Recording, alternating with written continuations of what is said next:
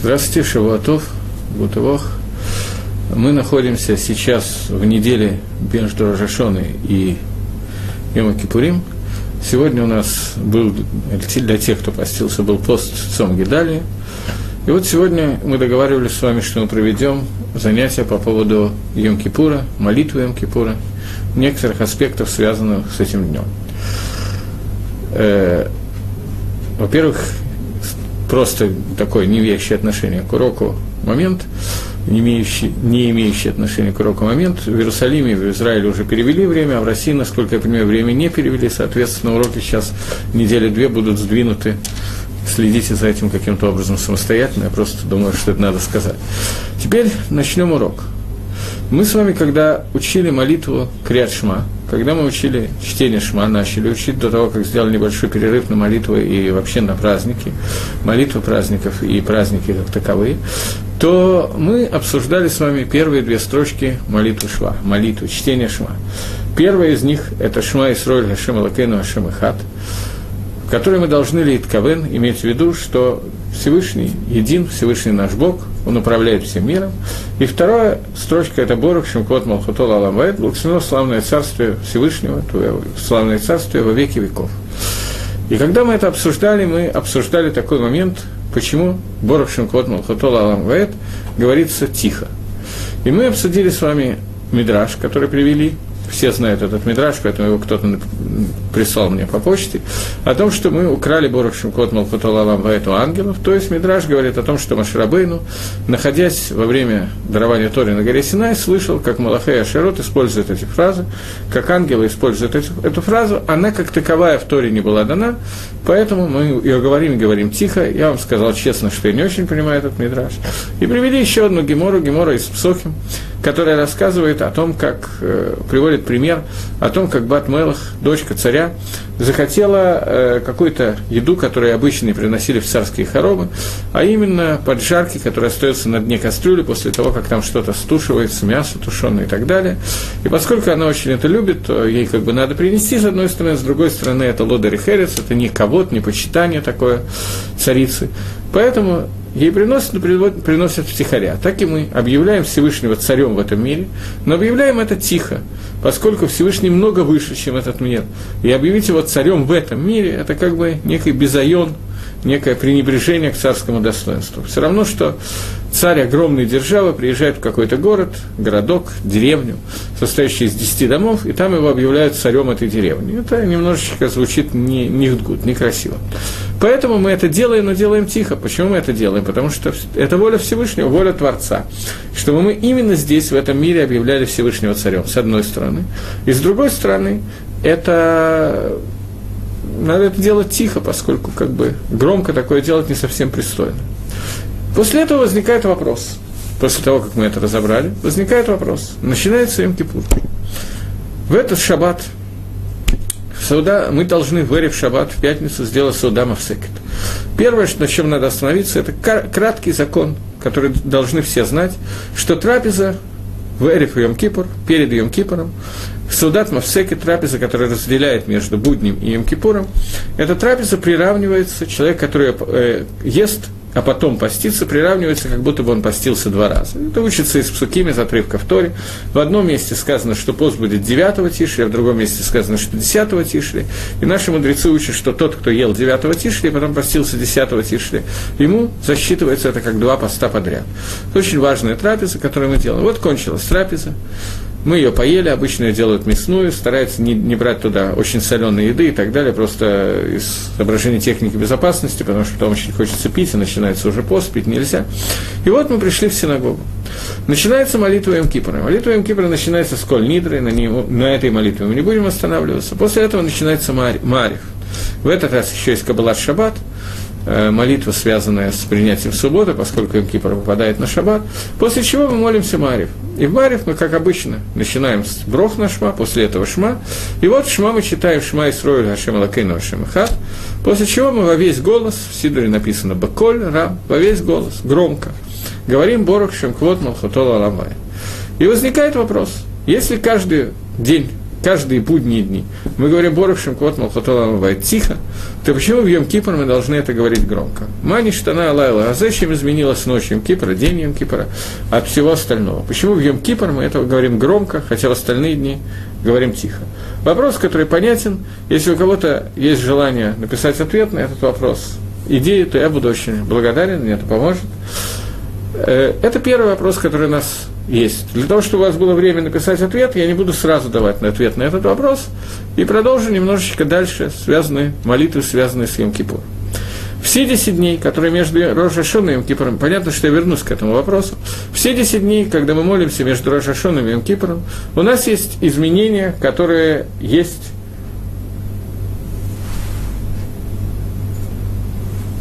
э, появилось два вопроса, но совершенно не на ту тему, которую я говорю.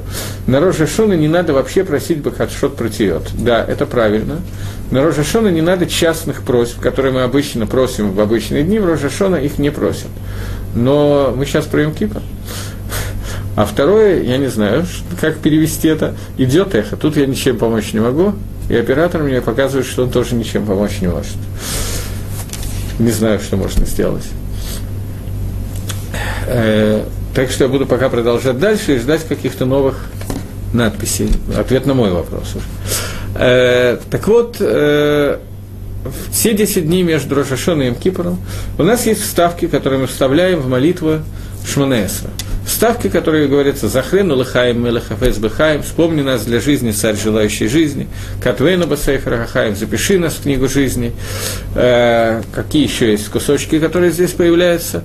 Э, мы говорим в третьей брахе, вместо того, чтобы сказать «Бору хата Ашем хакель хакадош», как мы говорим обычно, мы говорим «Гамела хакадош». И это единственная ставка, которую, мы перепутали и сказали вместо «Амела хакадош» «Царь Кадош, сказали Гакеля Кадош, в который нам надо вернуться и начать сначала Шманеса. Остальные, все вставки не надо говорить, надо продолжать так, как были, пропустили, пропустили, ничего не сделаешь. Э, э, теперь вернемся к вопросу, который я задал. Почему Барух Шимкот Малхотола Аламваэт мы говорим громко? Что произошло? Что изменилось? Я ждал каких-то ответов, но поскольку никто не стал печатать ответы на вопрос, то попытаемся ответить самостоятельно, что, что делать. Э, обычно стандартно возникает ответ, который совершенно правильный ответ, только он царихиюн требует какого-то пояснения. Ответ, который напрашивается сам по себе, что в Рожашону мы находимся, э, в Йом Кипр, извините, мы находимся на другом уровне, не на том уровне, на котором мы находимся каждый день. А именно, в Йом человек находится на уровне Малаха, на уровне ангела. Поскольку он находится на уровне ангела, то фраза «Борух Шимкот Малхот Алаламвайт» имеет к нему отношение более прямое, чем в обычный день, поэтому он может ее говорить вслух. Это стандартный ответ, который дается, это правильный ответ, но не очень понятный. В чем его непонятность? В том, что что изменилось? Прошло несколько часов поста. Мы не ели аж 10 часов. А если совсем точно, то примерно полчаса прошло после того, как мы сделали Судат Мавсекет, прочитали Тфила Зака и прочитали Коль Нидрой, и после этого молимся Мариф Йом Кипора. Прошло примерно 40 минут с, начала, с того момента, когда мы перестали кушать. Мы уже постились целых 40 минут, мы уже находимся на невероятно высоком уровне, на уровне ангелов, поэтому можем говорить Борух Шимкот Малхотоланавет, громко, вслух кричать во весь голос. То есть, если раньше мы были такие маленькие муравьи-муравейники, то теперь мы муравьи немножко больше, поэтому нам можно говорить это вслух. Это понятно, что ответ, который не очень понятен. Давайте оставим это пока в качестве под вопроса, вопроса и двинемся немножко дальше – тем не менее, если у кого-то будет идея объяснить, ответить на мой вопрос, то я попрошу написать. А я бы на тайм двигаюсь между делом, двигаясь немножко дальше, и попытаемся разобрать еще некоторые моменты Йом Кипора. Э, к сожалению, здесь, в помещении, где дается лекция, не оказалось Гемора Йома и не оказалось книги Рамбама Халахот Шува, поэтому мне придется делать это в устной форме. Я не сообразил, что это может случиться, такая вещь, и не взял с собой из дому Геморрот. Э, Гемора Йома на Дафе Пейгей и на Дафе Пейвав есть Мишна, которая говорит о том, как работает Йом Кипр. Мишна принадлежит Раби, Раби Игуда Анаси. И Мишна, Гемора говорит, что это Раби, Рабонан Халким на эту Мишну.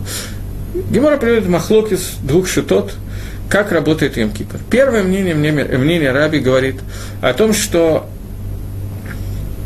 Йом-Кипр, сам Йом-Кипр, без чувы, без каких-либо вещей, которые мы делаем с нашей стороны, приводит к тому, что дает искупление капару за аверот бен колот бен хамурот. Легкий и тяжелый аверот, независимо от того, какие аверы мы сделали, за исключением трех аверот, за все остальные аверот Йом-Кипр искупляет Михапер, даже если человек не сделал шума.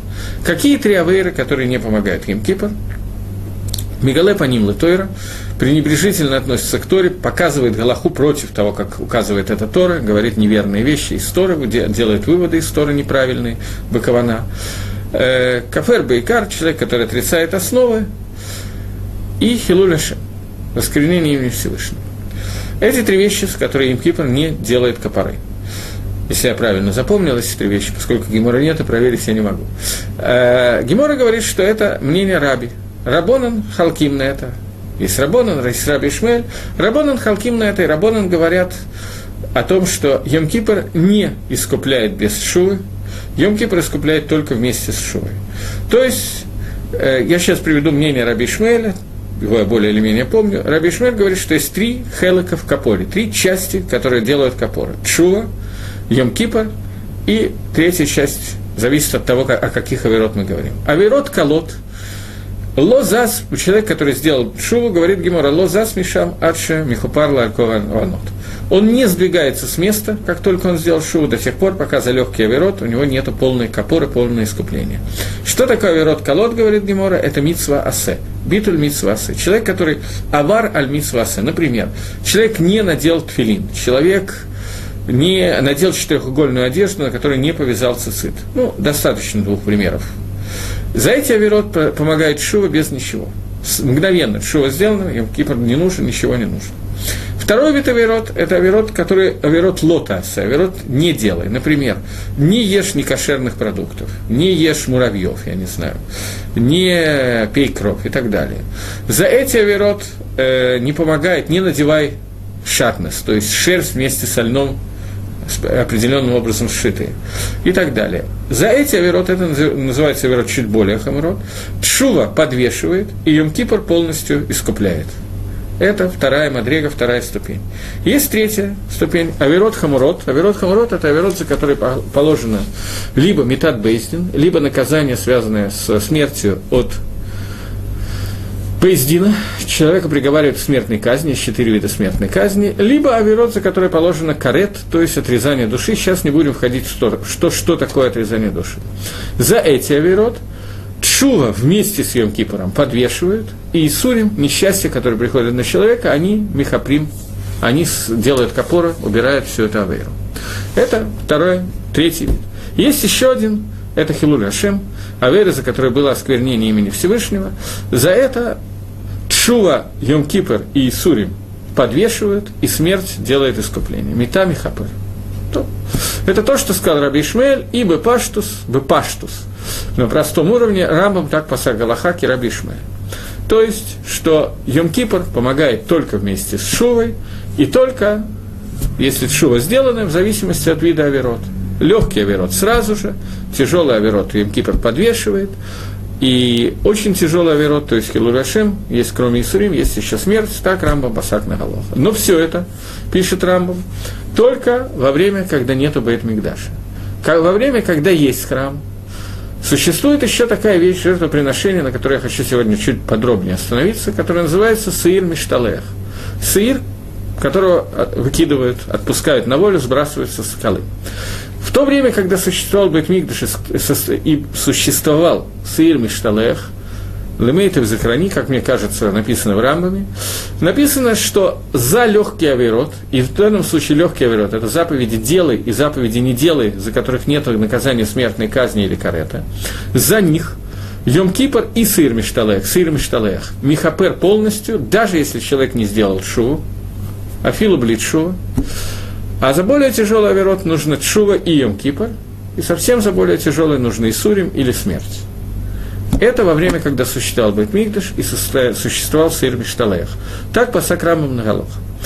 На самом деле непонятно, как кто пасак Рамбом, как Реби, как Рабонан, как Раби Ишмаэль. Это не до конца понятно. Дальше Рамбом в следующий голоход пишет о том, как должно происходить, когда нету Йом-Кипора. И там Машма, что он пасак и Раби Ишмаэль. А здесь непонятно, как кто он пасак, как Раби или как Рабону. Э, потому что он пишет, что Йом Кипр помогает даже без шувы, в случае, если есть сыр Мишталаев. Есть несколько объяснений, как понять Рамбама. Кейсов Мишин, один из основных комментаторов на Рамбама, остался бы Царихиюн, он не понял, как пасак Рамбам, как Раби или как Рабоном. Есть несколько объяснений, которые не буду сейчас подробно входить, как учится, из-за чего, что заставило Рамбаму таким образом учить. Эти объяснения существуют. Я сейчас помню два из них, но существует несколько объяснений. То, на что я хотел обратить ваше внимание. Вещь, которая лихойра абсолютно непонятная, на первый взгляд.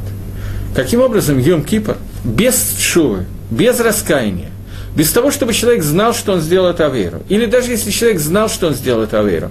Но он Мифураж не раскаивается, у него до лампочки. Мы знаем таких людей. Люди делают черти что, им совершенно все равно. Тем не менее, прошел Йом Кипр, этой Авейры как бы не было. Как такое может быть? Никакой чшувы, никакого Вообще ничего. И тем не менее все. Йом Кипр все снял. За легкий авирот. За мецвод лота асе и за мецвод асе, за которых нет наказания смертной казни или нет наказания карета. Рамба пасак на Галоха, что если есть сыр мишталех, то он все снимает. Как это может быть? Еще более непонятно шита мнение Раби, которое высказано прямо в Мишне. И очень странно, что Рамбам не пасак как Раби, потому что ста Мишна двух или трех местах, я помню в Швуэс и в Йоме, она точно идет по Раби. По-моему, в Крисос тоже, еще в одной геморе там Мишна Кераби. В Крисос точно не помню, но мне так кажется, на Дафе Кафлав есть гемора Крисос, которая тоже приводит эту судью немножко иначе. И мне кажется, что там тоже стам Мишна Кераби. Но, тем не менее, Раби, Рамбам не посак, как Раби, по Паштус. Но мнение Раби, тем не менее, это мнение Раби Иуда Наси, который говорит, что за все верот, легкие, тяжелые, средние, средние тяжести, в тяжелом весе, неважно какие, все верот, которые существуют, проходит Гимкипр, человек не сделал шуву, этих аверот нету, все, они закончились. Это совсем непонятно, как это может быть. Но даже оставив раби лагалоха, так как раба пасак лагалоха, авирот, колот, мицвод асе, заповеди делай, мицвод лота асе, за которые нет особого наказания, за обе эти авейры получается ситуация, что им Кипр прощает без чувы. В Ицарихию нужно понять, как это может произойти, немножечко подумать на эту тему.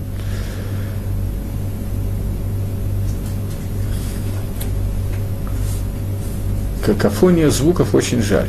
Действительно жаль. У нас нету. У нас вроде все нормально, непонятно, что можно придумать. Я могу микрофон поправить, но думаю, что это не, не даст никакого эффекта, но я попробовал. Э, Иштарлут. Э, так вот, это несколько вопросов, которые мы сейчас задали, и будем пытаться ответить на эти вопросы. Я даже не буду пытаться, на самом деле, ответить на вопрос, каким образом получается ситуация, что Йом-Кипр спасает Михапер от легких авирот, поскольку действительно непонятно. Но совсем непонятно, абсолютно непонятно две вещи. Как работает Йом-Кипр? Первое. И почему Борох Шимкот Малхотол Аламвет? Мы говорим про себя в обычный день, а сейчас говорим вслух. Совсем непонятны эти две вещи.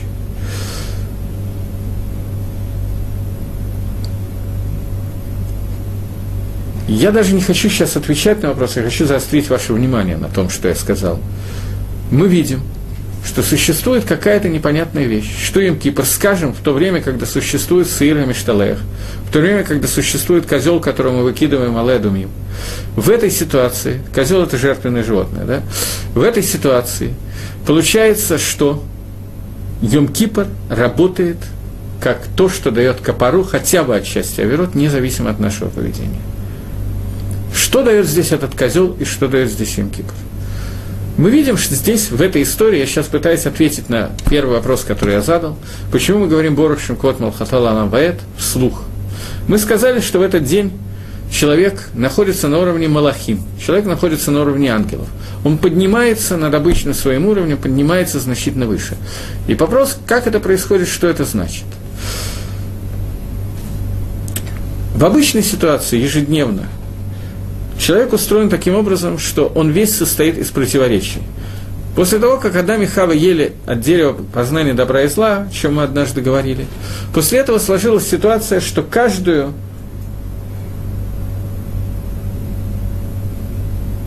спрашивает Минасия, прошу объяснить слово еврей и слово идей, если знаете их число. Это очень э, прямо имеет отношение, я бы сказал, к лекции, вот так вот непосредственно. Особенно очень понятный вопрос, если знаете их число, чего, кого их, число евреев. Предыдущий вопрос относился, видимо, к тому, что много еврейских слов, которые непонятны слушателям, поэтому для человека набор звуков.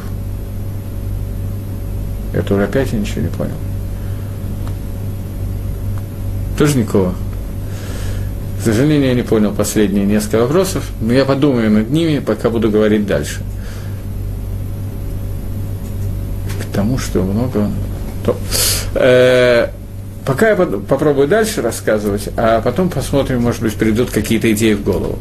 Э, так вот, мы говорим о том, что Юм-Кипур работает каким-то непонятным способом, но тем не менее э, э я понял, что, скорее всего, сказал какие-то слова, которые забыл перевести. Но слово еврей и слово иудей маловероятно, что это то, что я забыл перевести.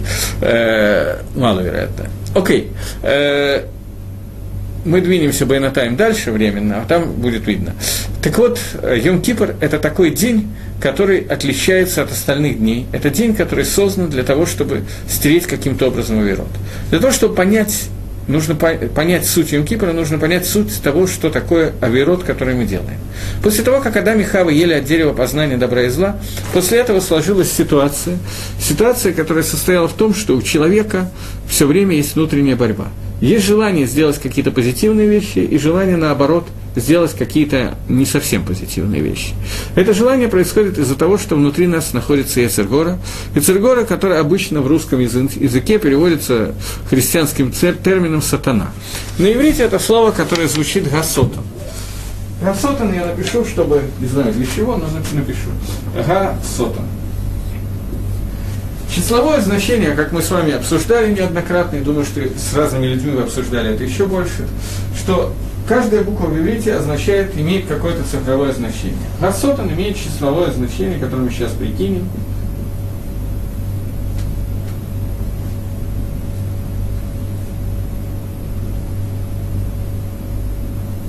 Буква Гей 5, самих 300, Тет 9 и Нун 50. 50 плюс 9 плюс 300 плюс 5 равняется 364. 364. 364 дня в году этот Амалах, Ецергора, Сасота, имеет возможность влиять на мир, имеет возможность делать так, что у человека присутствует Ецергора, присутствует желание каким-то образом совершить авирот, для того, чтобы у человека была свобода выбора, это необходимая вещь. 364 дня в году это работает. Все дни, кроме одного. Есть один день в году, Дехайну Йом Кипр, а именно Йом Кипр, мы знаем, что в году, в солнечном году 365 дней. Есть один день в году, когда вот этот вот гражданин находится в отпуске, он не имеет права на работу. Это Йом Кипур. Таким образом, Йом Кипур, суть этого дня выражается в том, что в этот день мы поднимаемся на другую ступеньку, когда у нас практически нет свободы выбора.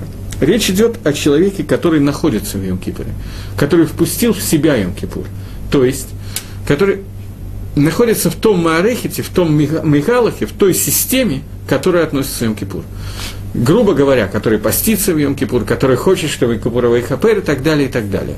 В этой ситуации этого человека он находится на новой ступеньке свободы выбора, подобный ангелам, которые тоже находятся на совершенно иной ступени, и выбор у них явно совершенно другой, который с нашей точки зрения, как бы мы его назвали, что у них нет свободы выбора, они значительно выше.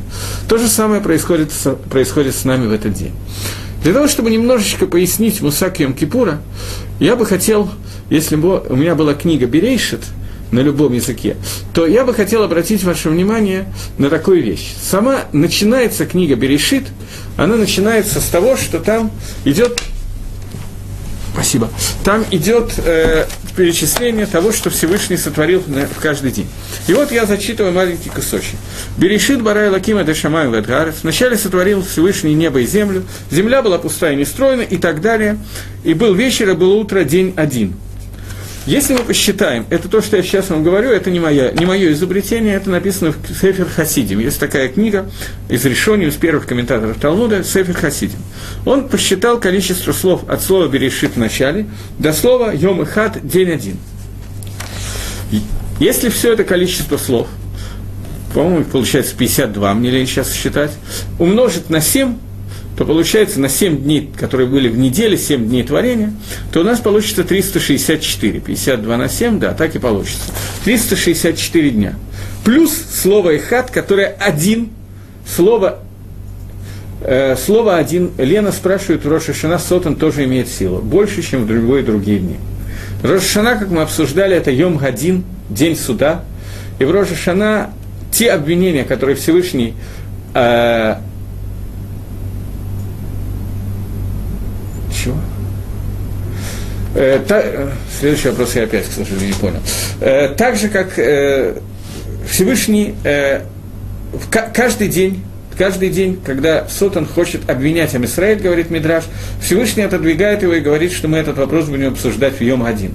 В Йом-1, то есть в Рошашона, обвинение Сотана имеет более серьезную силу, чем любой другой день. В Рошашана Сотан имеет силу. Единственный день, в котором он не имеет силу, это Йом-Кипур.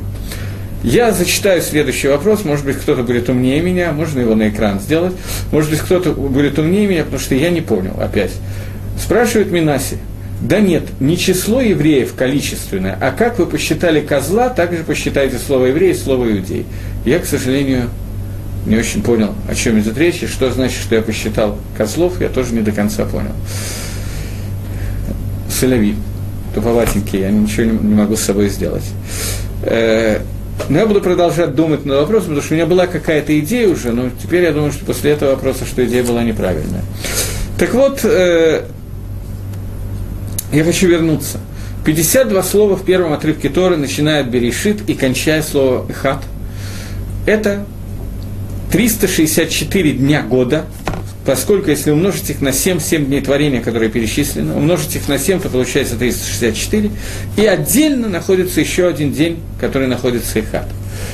Теперь, то, что я вам сейчас пытаюсь сказать, это все изобретение Сефер Хасидим, но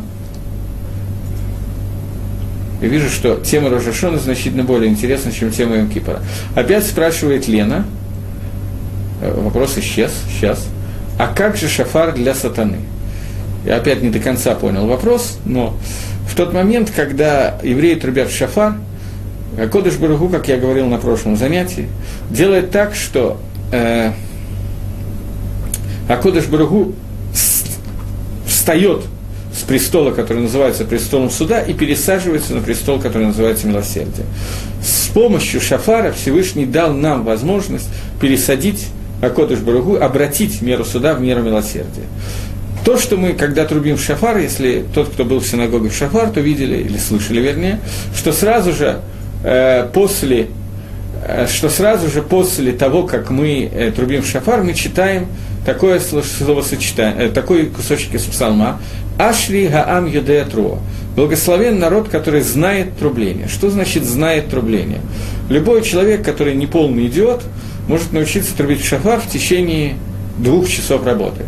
Меня заняло чуть-чуть больше, меня заняло неделю, но это с некоторыми душевными качествами, умственными.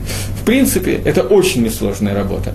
И любого нееврея мы можем посадить, он будет трубить в шафар ничуть не хуже, а если трубач в оркестре, то много лучше, чем многие из тех, кто трубят в синагоге. Ашли Ам Юдея Труа, благословен народ, который знает трубление, кавана, чтобы благословен народ, которому Всевышний открыл, каким образом с помощью трубления в шафар мы можем обратить атрибут суда в атрибут милосердия. Шафар, который мешает сотану, он действительно мешает обвинять. Он не дает сотану обвинять, но это не означает, что сотан э, это не означает, что Сотан э, не может обвинять Рошашона. У нас есть возможность каким-то образом сгладить его обвинение. Йом Кипр – это совершенно другая вещь. В Йом Кипр Сотан Беэмет не работает. Его просто нету как такового, он в отпуске. Понятно, что человек может вызвать его из этого отпуска своим, своего, путем своего поведения. И сделать это очень легко. Это можно сделать без всякого затруднения. Я все-таки, поскольку вижу, что Минаси пишет и пишет, то я попытаюсь ответить ему на вопрос. Гематрию знаете, вот по гематрии считаете. Отвечаю, гематрию не знаю, поэтому считать по гематрии не могу. Слово «иври» – «еврей» встречается, когда... Я только хочу обратить внимание, что я больше не буду к этому возвращаться, потому что иначе не смогу обсуждать Йом Кипр. Но, тем не менее, слово «еврей» назван... Авраам назван евреем. В тот момент, когда Лот был взят в плен, и Аврааму пришел гонец и сообщил о том, что его племянник попал в плен. Сказано, что гонец пришел к Аврааму еврею, Лавраам еврей. Раша переводит, что еврей называется тот, который находится с другой стороны реки. Иври – тот, который Эвер, это сторона, тот, который Авар перешел через реку. Поэтому евреи называются евреями, потому что они перешли через реку. Более полный комментарий этого. Весь мир находился с одной стороны, Авраам находился с другой стороны. Только не реки, а мира. То есть Авраам – это человек, который признал единство Творца и признал для себя обязанность служить Акодыш Барагу Всевышнему. Поэтому он, он находился с другой стороны от всего мира. Слово «игуди» происходит от слова «легадот» – благодарить или признавать. Игуди – это тот, который постоянно благодарит Всевышнего и признает над собой Творца. Это объяснение слов «иври» и «игуди». Это, если я правильно понял вопрос, я его так понимал раньше. Вначале хотел рассказать чуть-чуть больше. Но число гематрия, я не думаю, что это имеет какое-то отношение. И вообще, гематрия можно пользоваться не в тот момент, когда я сумел что-то посчитать, и при этом у меня получились интересные какие-то мысли, которыми лучше, чтобы я ни с кем не делился, потому что они, как правило, возникнут самыми глупыми из всего, что можно придумать. Гематрией пользуемся, когда это числовое значение слова нам передано нашими мудрецами – которые получили ее на горе Синай как один из способов объяснения Торы когда я сам пытаюсь это объяснить, то получится некоторый хидуш, некоторая новость, которую Маширабейну не получал на горе Синай. Другими словами, получится шизофренический бред. Поэтому самому, самому такими вещами пользоваться неправильно и не нужно. Во всяком случае, я очень стараюсь этого не делать. В случае, если есть какая-то идея, которая известна из других источников, то подтвердить ее гематрией, может быть, и можно, даже если эту гематрию ты изобрел сам. И тоже это надо делать очень осторожно, для того, чтобы тебя не увлекло куда-то в сторону. Но, тем не менее, я ответил на вопрос, что такое иудей, что такое еврей, надеюсь, что этот ответ удовлетворит, и я смогу двигаться дальше. В любом случае, я буду двигаться дальше, поскольку... Так вот, я сказал о том, что в описании первого дня творения есть 52 слова. Я бы никогда не стал считать количество этих слов и потом умножать их на 7, потом дел- делать корень, степень и так далее, и так далее, если бы это за меня не сделали решение в книге, которая называется «Сефер Хасидим». После того, как Сейфер Хасидим открыла мне пшат этого, то я могу его использовать. Пшат, который открывает Сейфер Хасидим, говорит о том, что книга Хасидим, я не знаю, как ее переводить, не имеет значения, это имя одного из решений. Э, после того, как мы посчитали количество слов и узнали, что 52 слова умножить на 7, 52 слова умножить на 7 означает означает э, 364, 364 дня в году, в которые из которых состоит год, плюс еще один день, который называется Йом Эхат. Если мы обратим внимание, день один. Если мы обратим внимание на то, как построены, построен рассказ о семи днях творения, то мы увидим, что все семь дней творения, кроме первого дня написано день второй, третий, четвертый, порядковые числительные. Слово «эхат» – это единственный день, который назван день один. И это названо не случайно, что это именно один день, есть много комментариев на эту тему. Тот комментарий, который дает Сефер Хасидим, говорит о том, что было семь дней творения и один день, который выходит. Есть целый год и один день, который выходит за этот год. То есть 364 дня и один день. Этот один день – это Йом-Кипур. Йом-Кипур – это день, который отличается от всего остального. И чем он отличается? Есть такой вопрос. Когда мы читаем творение мира – то у нас возникает вопрос, когда было создано время. Время, зман. В какой момент времени, э, что-то еще мне написали, пожалуйста.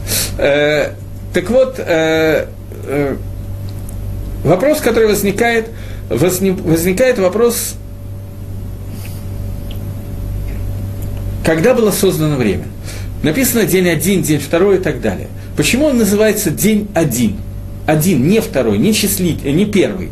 Потому что числительные, которые порядковые числительные, они могут возникнуть только после того, как существует вот эта вот шкала времени, какая-то шкала измерений. День один, потому что он был единственный, еще не было ничего кроме него. Время как таковое еще было создано только потенциально. Это нулевая точка отсчета. Нулевая точка отсчета времени, которая была создана вместе со словом «берешит», со словом «в начале». Эта точка отсчета – это Йом-Кипур. Это точка отсчета Йом-Кипр, который находится вне времени. Я сейчас попытаюсь объяснить, что это значит. Для этого мне придется немножко вернуться к такому моменту. Я чувствую, что мне придется заменить немножко тему лекции. Это все равно будет Йом-Кипр, но не то, что я планировал сказать. Ну, не принципиально. Так вот, э, давайте сейчас попытаемся обсудить такой момент. Каким образом помогает вещь, которую мы называем на русском слово «раскаяние», а на иврите называем слово «чува» возвращение. Как это может помочь? Я поясню вопрос, я думаю, что он и так понятен, но тем не менее я поясню вопрос. Человек, который сделал какую-то вещь, например, Вася убил Петю. Он приходит в Боездин, или его самого приводят в Боездин, и он говорит, что да, таки да, в суд. И он говорит, таки да, я действительно убил, я очень раскаиваюсь, я вообще переживаю по этому поводу, я уже второй день плохо сплю из-за этого, я больше не буду. Петя больше ни разу в жизни пальцем не трогал, ни в жизни. Его уже похоронили, и больше, ну, ни-ни-ни. Понятно, что Бейт Мишпат, суд, который будет рассматривать это дело, не может ему сказать, ну раз ты такой хороший, раз ты раскаялся, то иди дальше, Петю больше ты уже не тронешь, а там то, что есть еще Коля и так далее, ничего страшного, в конце концов. Понятно, что Бейт Мишпат не может этого сделать. Что происходит, когда мы приходим ко Всевышнему и говорим, а Кодыш Барагу, Ашамну, Багадну, мы делали такие-то и такие-то злодеяния, мы сделали такие-то, такие-то верот. Больше мы этого делать не будем.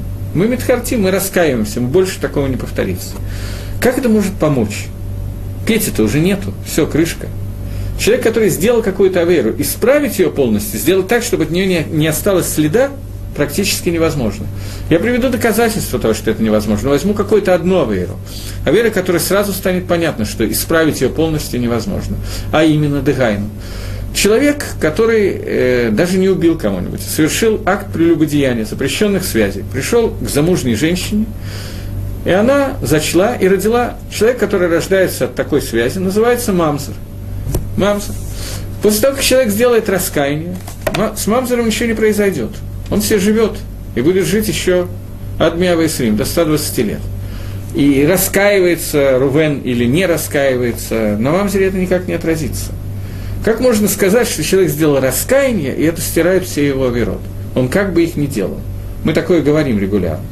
Лихойра это невозможно сказать, и любая другая вера то же самое. Человек делает аверу, делает преступление, неважно сейчас какое. Это преступление вносит в гам, в него, в изъян, в него, в весь мир и так далее, и так далее. Если мы скажем, что все Израиль э, Коль Израиль Мировим ЗБЗ, все евреи связаны друг с другом, то это кажется изъян, который находится внутри всего Израиля. Каким образом то, что человек Хазар Бачува, то, что человек раскаивается, каким образом это может сделать так, что теперь этой веры как бы нет. Как это может помочь? Может это помочь, говорит Тора, из-за того, что Кодыш Барыгу принимает наше раскаяние в той меде, в той мере, в том качестве, которое проявляется в мире, качество Всевышнего, которое проявляется в мире, называется медат рахами, мера милосердия. Милосердие работает таким образом, что он прощает за веру. Мы с вами говорили о том, что существует основных три меды – нет, пока я скажу словами, потом одну из них напишу. Три основных меды, из которых строятся все остальные. Три основных атрибута Всевышнего, которые Всевышний проявляет в мире. Первое это атрибут, который называется атрибут бесконечного добра. Независимо от поведения человека в этом мире, Алам Хесед Ибане, это атрибут, который называется Хесед, человек получает награду, всегда получает все, что ему необходимо. Второй атрибут – это атрибут жесткого суда. Человек сделал что-то хорошее, он получает награду, человек сделал что-то наоборот, он получает наказание. Независимо ни от каких других вещей идут награды и наказания, и с этой точки зрения, это атрибут суда, о котором мы говорили, когда говорили про Рожешона, про Новый год, с этой точки зрения никакие авирот, которые могут сделать человек, никакая чува помочь не может. Он раскаялся, но то, что сделано, то сделано. Он должен за это получить наказание, за это награду, до свидания, все.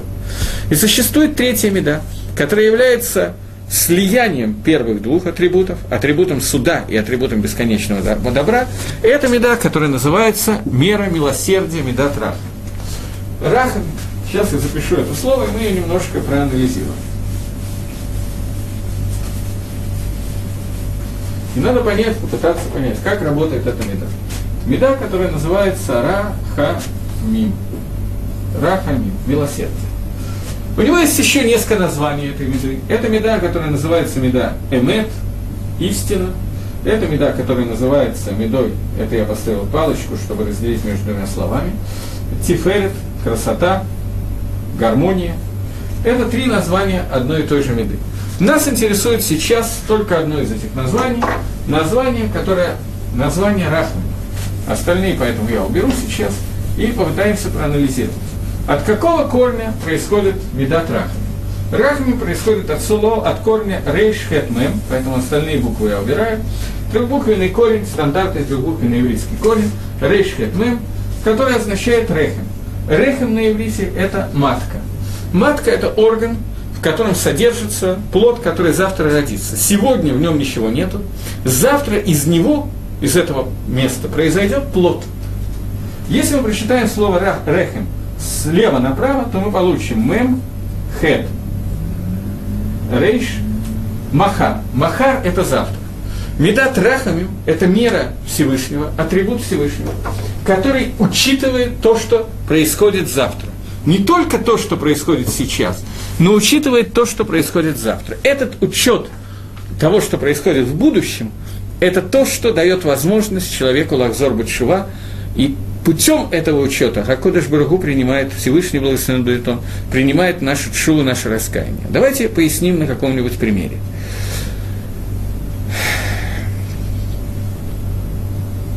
Рожа Шона – это Йом один, день суда. День суда, когда Акодыш Барагу судит человека, какие условия его поставить, в зависимости от того, как он себя вел на протяжении всего года. Есть еще один суд.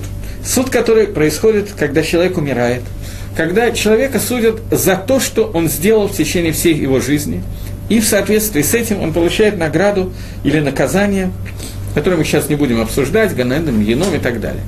После того, как человек умер, проходят годы, десятилетия, столетия и так далее. То, что человек оставляет после себя в этом мире, продолжает действовать и после его смерти тоже. Кигон, например.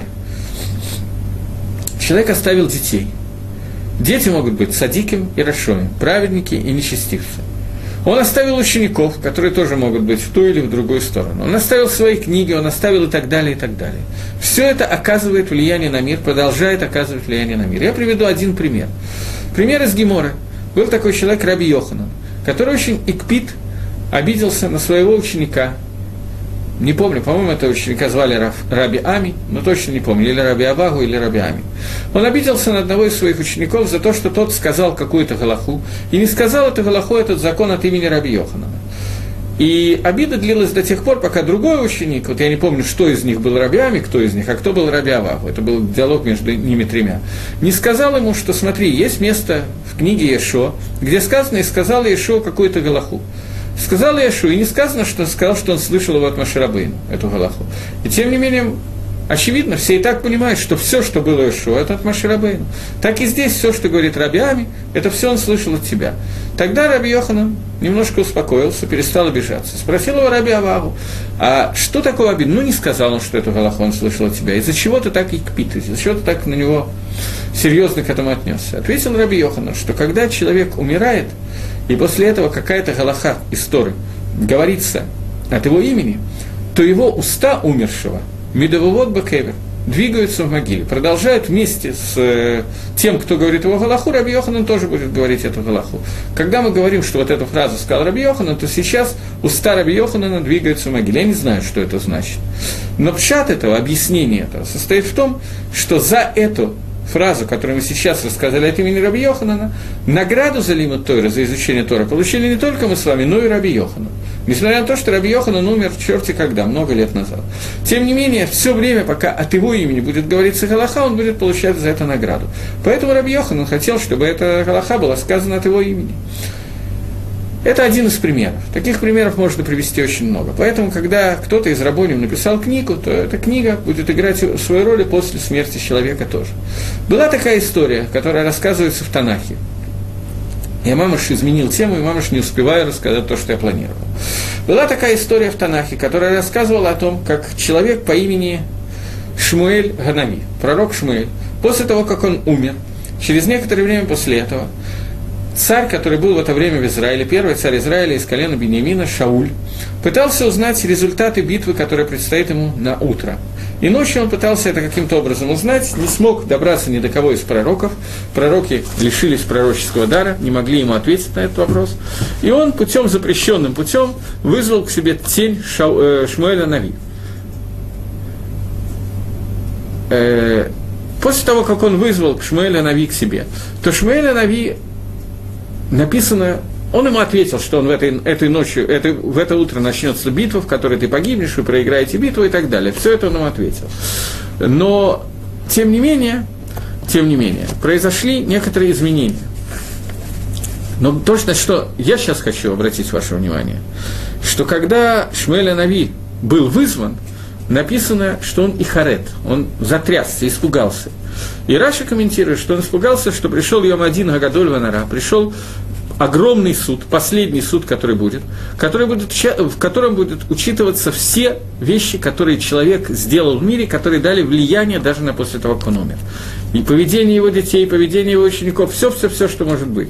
И Шмуэль Анави испугался, что это повлияет на него каким-то образом, что даже Шмуэль Анави, который был невероятно высокого уровня, тоже боялся этого суда.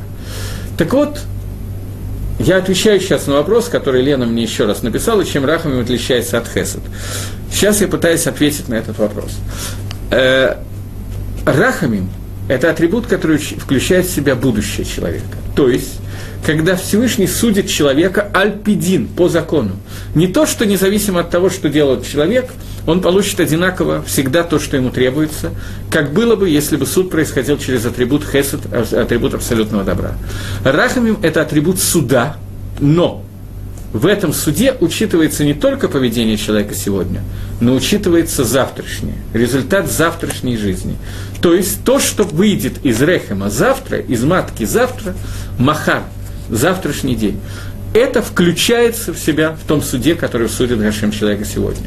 Поскольку Акодыш Баругу, Всевышний благословлен будет он, он знает завтра, так же, как вчера и как сегодня, он находится вне времени, ему завтрашнее известно так же, как сегодня, то он может судить человека с учетом всего, что выйдет из этого человека завтра. То, что сделает этот человек завтра, то, что сделают его дети, его ученики, все результаты всей его жизни ставятся на весы во время этого суда. Тогда с помощью атрибута Рахами у нас есть возможность частично аннулировать то, что мы сделали вчера. Это коах чува, коах раскаяния, когда мы частично стираем то, что произошло, используя будущее время, когда Хакодыш Баругу учитывает то, что в будущем мы не возвращаемся к той вере, к тому преступлению, которое мы сделали, и учитывая результаты, в эти результаты не включается та вера, которую мы сделали. Это принципиально отличается от атрибута бесконечного добра Хесед. Хесед, независимо от того, что будет сегодня, завтра и вчера, независимо от твоего поведения, ты получаешь одно и то же, то, что тебе требуется, все, что тебе требуется. Рахамим это не так. Рахамим – это дин, это закон, но закон, учитывающий будущее. Таким образом, мы видим, что сама возможность чувы происходит из того, что Всевышний в суд о вчерашнем и сегодняшнем включает будущее время. Это возможность сделания нам, нами чуву. Это атрибут рахамим, атрибут милосердия. Это атрибут имет, это наиболее правильный атрибут. И это шорыш Йом-Кипура. И это корень Йом-Кипура. Весь Йом-Кипур растет из того, что Всевышний руководит миром в этот день Бамидат и Рахами, атрибутом милосердия, в отличие от, в отличие от Роша Шоны, где атрибут милосердия практически не присутствует. Только благодаря нашему трублению в шафар и так далее, то, о чем мы говорили. Но и Роша Шоны – это Медад один, Икор Йом Кипора, суть Йом Кипора – это Медада Рахми. Поэтому Йом Кипр во многих русских переводах Махзера Йом Кипра, молитвенника Йом Кипра, переводится как «судный день». И это действительно день, который является днем суда. Но это другой суд, это Рахамим Бадин, это милосердие в суде. Милосердие, оно включает будущее время. Теперь, поняв это, мы можем немножечко понять, немножечко, один аспект Йом Кипра. А именно, Йом Кипр я возвращаюсь к комментарию Сефер Хасидим, который я вам говорил, что и был вечер, и был утро, день один. Это Йом-Кипур. Это Йом-Кипур. Что такое Йом-Кипур?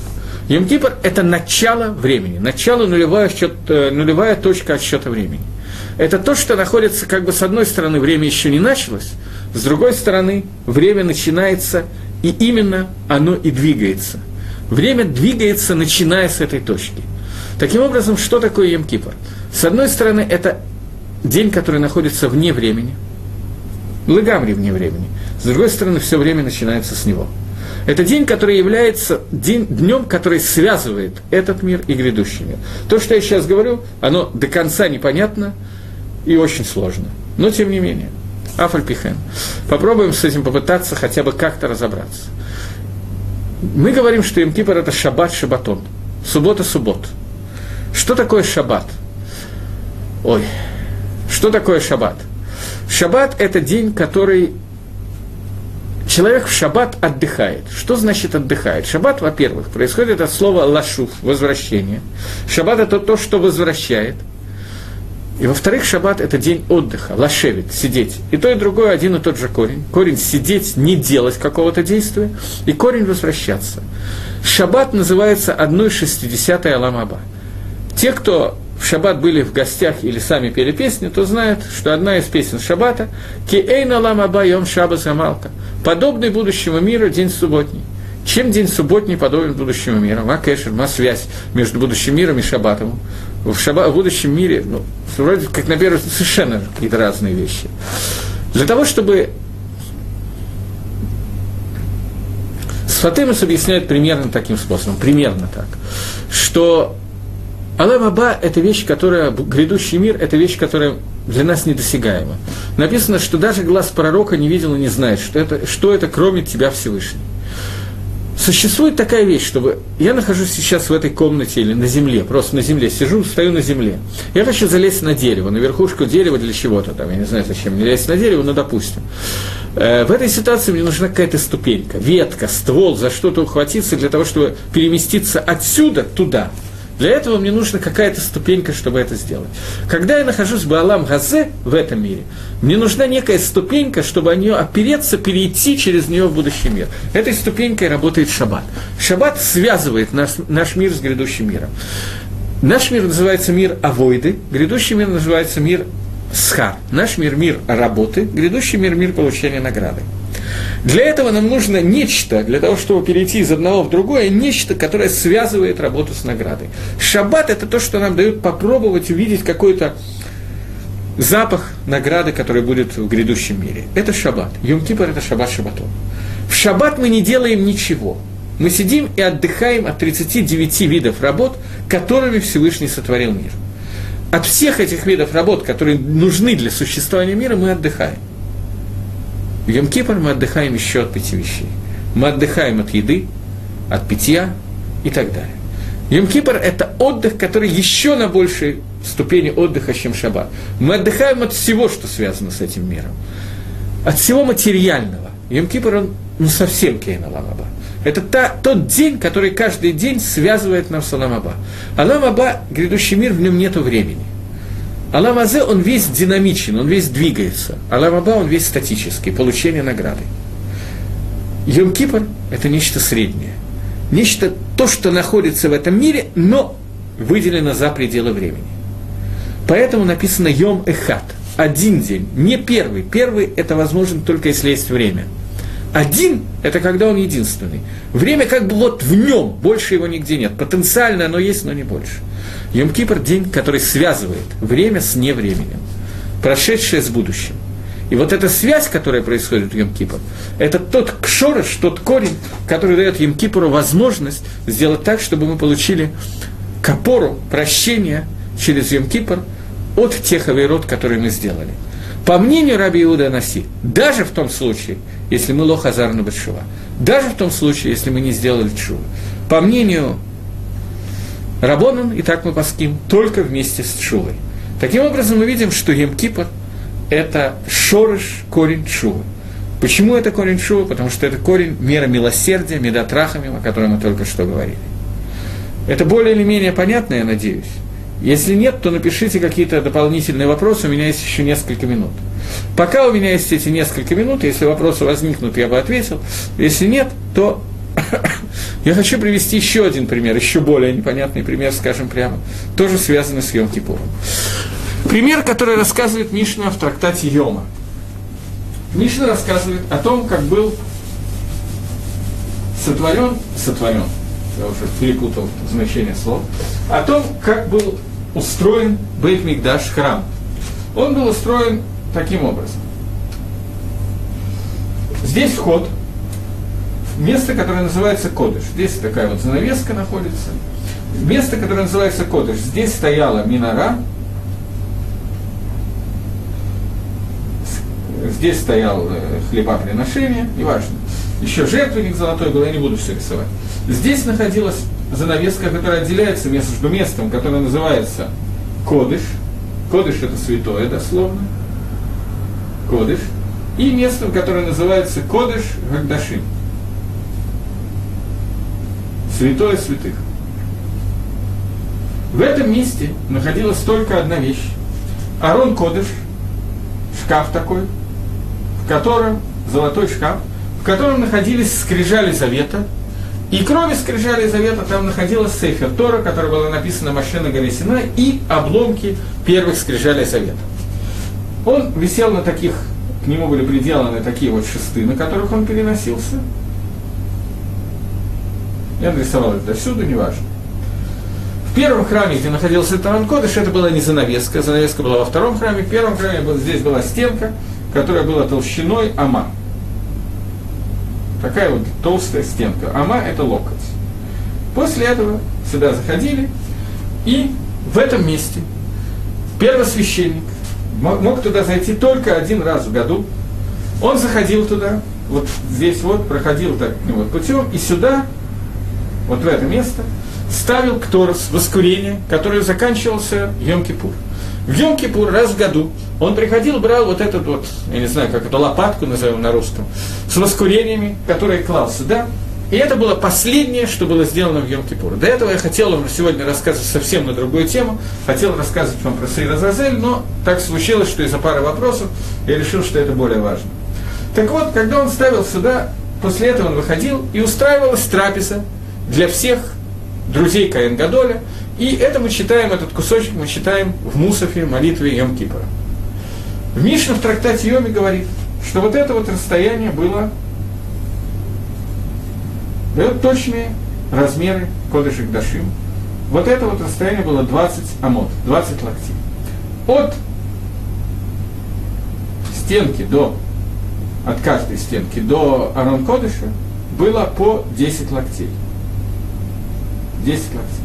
Саварон Кодыш был 5 амот. Таким образом, получается ситуация, если вы посчитаете, 10 и 10 равняется уже 20, и эти 5 никуда не помещаются, они лишние. Говорит Мишна, что Арон Кодыш не занимал места. Арон Кодыш, как таковой, он не занимал места. У него были размеры, совершенно конкретные материальные размеры. Он был измерен 2,5, я написал 5, я не помню точно, 2,5 на 2,5, по-моему. Но он занимал, у него были какие-то четкие известные размеры. И несмотря на эти размеры, если мы посчитаем, то он не мог занимать никакого места. Полностью не занимал. Мы его меряем, вот он. Мы его не меряем, мы меряем расстояние между стенками Арон Кодышем, 10 плюс 10, все 20 самот заняты. Арон Кодыш лота фас маком, не занимал никакого места. И это совершенно непонятный парадокс, совершенно непонятный парадокс. И говорит Мишна, что Бейтмигдаш – это место, где материальный мир сливался с духовным. Настолько, что с одной стороны имеет материальные размеры, с другой стороны эти размеры невозможно оценить. Таким образом мы приходим к не, не совсем понятной вещи. Мы приходим к не совсем понятной вещи, которая говорит о том, что в день, который находится не совсем во времени, не совсем во времени, он находится вне времени, в этот день Коэн Годель заходил в место, которое находится вне пространства. Я понимаю, что это звучит немножко непонятно. Здесь сочетание. Йом-Кипр – это день, который как бы частично не находится в Аламазе, он частично в Аламаба. Поэтому получилась вот такая вот парадоксальная история.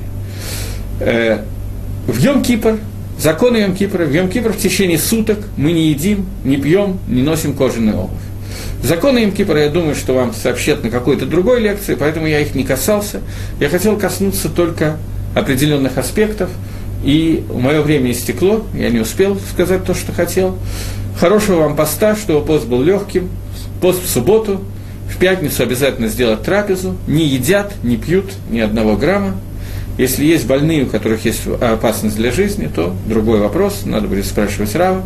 А сейчас Сом Каль, хорошего поста. До встречи, следующая лекция про Сукот.